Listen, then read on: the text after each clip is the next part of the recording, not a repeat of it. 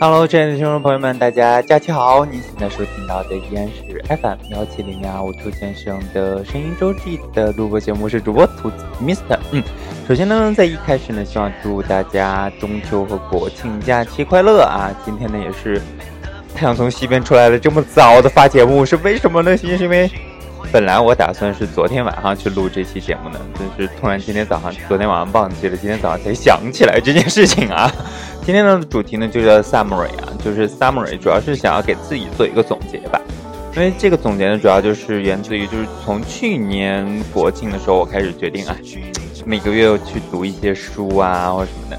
然后到今年已经满了一个一年的时间了啊，在这一年之中呢，基本上每个月会读五到六本的书。呃，这一年下来差不多读了就这个，我算数不好，抱歉，六七十本书，至少有七十本书左右。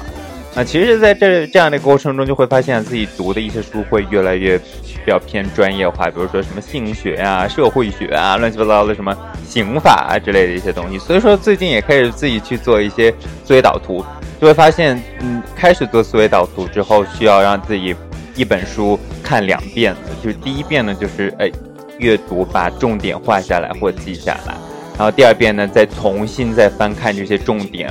然后。再去做思维导图的过程中呢，可能也会发现一些之前遗漏的一些东西，会导致自己的这样的一个，呃，对一本书的印象会越来越深，同时看书的速度也会越来越慢了。就是已经抛弃了之前那种纯粹是为了读而读，到现在就是慢慢慢慢在这样的一个过程中，也是为了获得一些知识。其实真的就是在这个过程中会发现，读到了很多有趣的一些事情。其实之所以会形成这样的一个。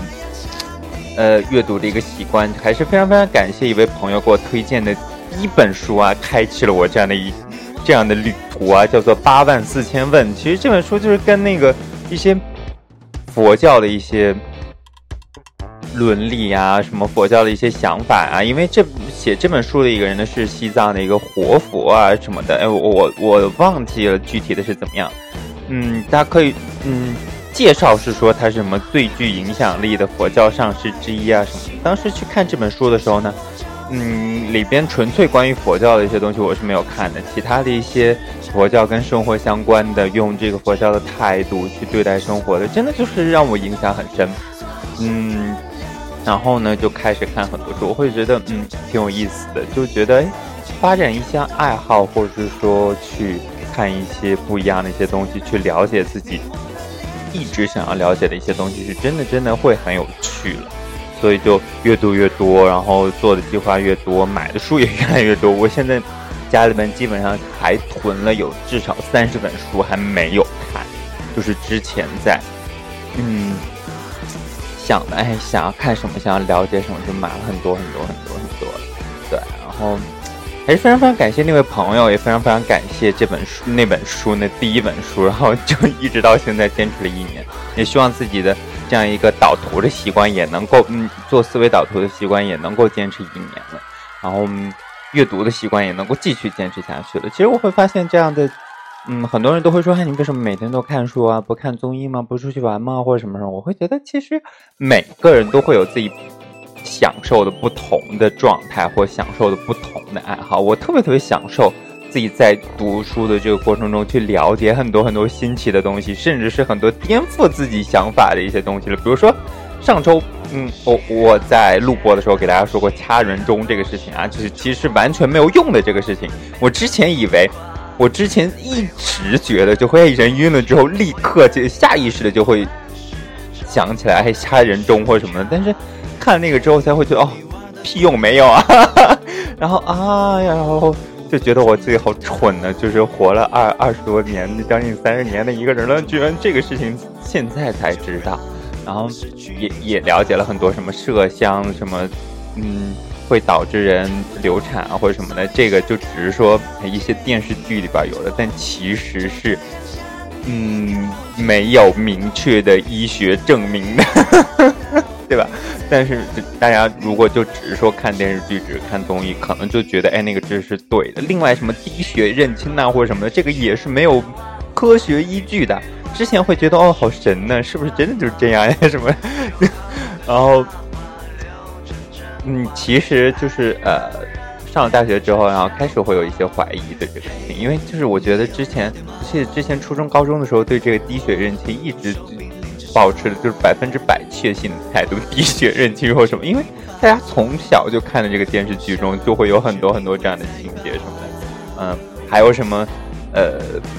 比如说那个什么宋词的这种，呃，那叫什么大宋提刑官嘛，把血滴进人的骨头啊，这种事情，什么也是认亲呐，是为什么能融进去就是什么亲生骨肉？但其实是为什么能融融进去呢？因为骨头摆的时间长了之后，它就酥了呀，它里面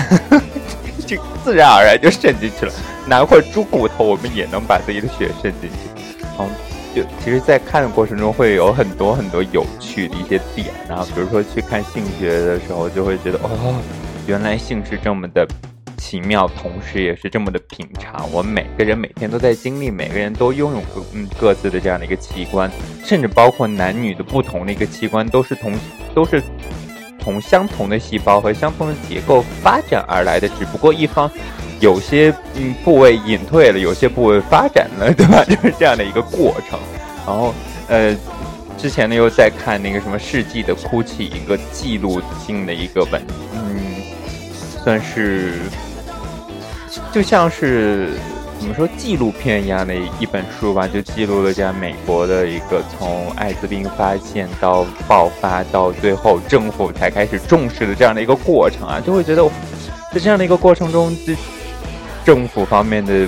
这样的一个角色，还有就是同性恋群体的这样的一个角色啊，等等等等，大家在各自的这个纠缠呐，各自的想要隐瞒呐，甚至包括这些利益群体啊，等等等等，而且呢，势力的交杂啊，导致这个事情不断的被压制啊，然后不断的被忽视啊，不断的被遗忘啊，等等等等，然后在这样的看的过程中，其实有好多次自己就想要哭，就会觉得哇。原来同同志群体一直，或者是说，嗯，不管是在怎样的一个背景之下的这样的一个亚文化群体，总是不受重视的，总是没有这样的一个说话的力量的，在社会区